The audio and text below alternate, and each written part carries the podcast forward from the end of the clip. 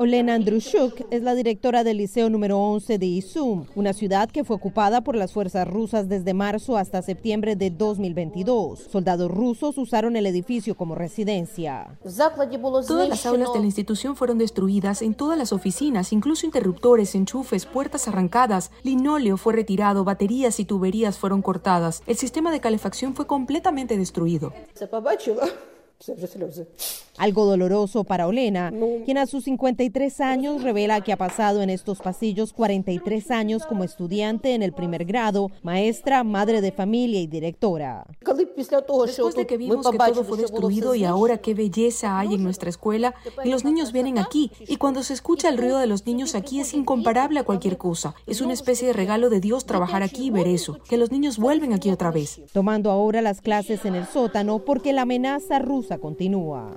Eh, estamos haciendo una entrevista justo con una de las profesoras cuando pudimos escuchar que las alarmas están sonando. Esto obligó a que paráramos un poco nuestra entrevista, pero también muestra la realidad que viven diariamente y la necesidad que tienen de estar en lugares como estos para que los niños puedan estudiar. El alcalde de Izun, Marchenko Valeri, habló con la voz de América y le dijo.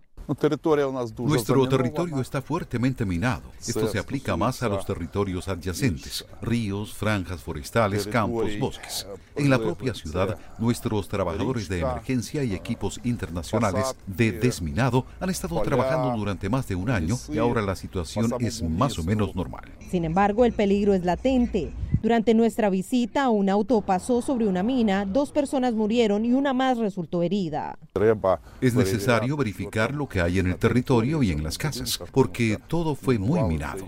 Dos años después de la invasión rusa, esta ciudad todavía tiene las secuelas de lo sucedido aquí. Hay edificios destruidos y por lo menos 27 mil personas han regresado a vivir permanentemente aquí. Y asimismo, esperan hacer la reconstrucción lo antes posible.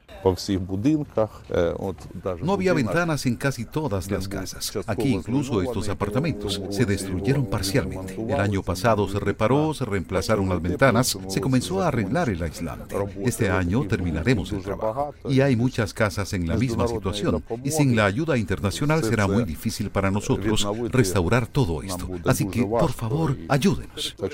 Una petición que se mantiene a lo largo de este país que entra en su tercer año en guerra. Celia Mendoza, Voz de América y Zoom, Ucrania.